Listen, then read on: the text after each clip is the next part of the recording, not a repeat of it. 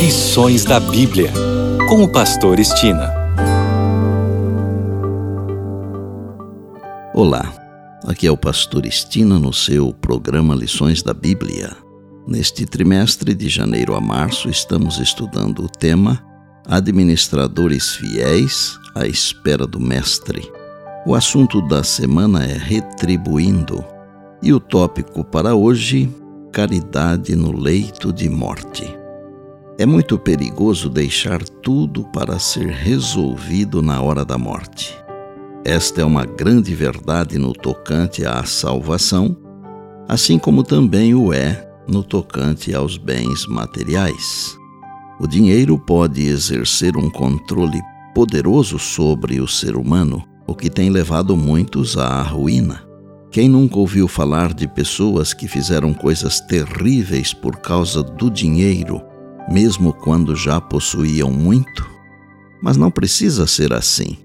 Pelo poder de Deus, podemos vencer a tentativa do inimigo de tomar o que devia ser uma bênção, que são nossas posses materiais, e transformar isso em maldição. Há muitos que sonegam para a causa de Deus enquanto estão vivos, acalmando a consciência com a ideia de que serão caridosos na morte dificilmente ousam exercer fé e confiança em Deus para dar qualquer coisa enquanto vivem. Mas essa caridade no leito de morte não é o que Cristo exige de seus seguidores. Ela não pode desculpar o egoísmo da vida deles. Os que se apegam às suas propriedades até o último momento entregam-nas à morte em vez de fazê-lo para a causa de Deus.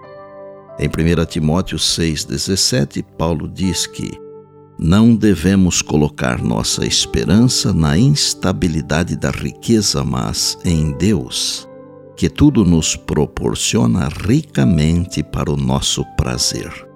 Seríamos mais felizes e mais úteis se nossa vida doméstica e nossas relações sociais fossem governadas pelos princípios da religião cristã e ilustrassem a mansidão e simplicidade de Cristo. Que aqueles com os quais entramos em contato diariamente vejam que estamos procurando tornar felizes os que nos cercam, por meio de nossa jovialidade, simpatia e amor. Então, coloquemos em ordem nosso coração e nosso lar. Ensinemos aos nossos filhos que o temor do Senhor é o princípio da sabedoria. E através de uma vida alegre, feliz e bem ordenada, expressemos nossa gratidão e amor àquele que tudo nos proporciona ricamente para o nosso prazer. Mas, acima de tudo, Fixemos nossos pensamentos e as afeições de nosso coração no amado Salvador, que sofreu pelo homem culpado, abrindo-nos o céu.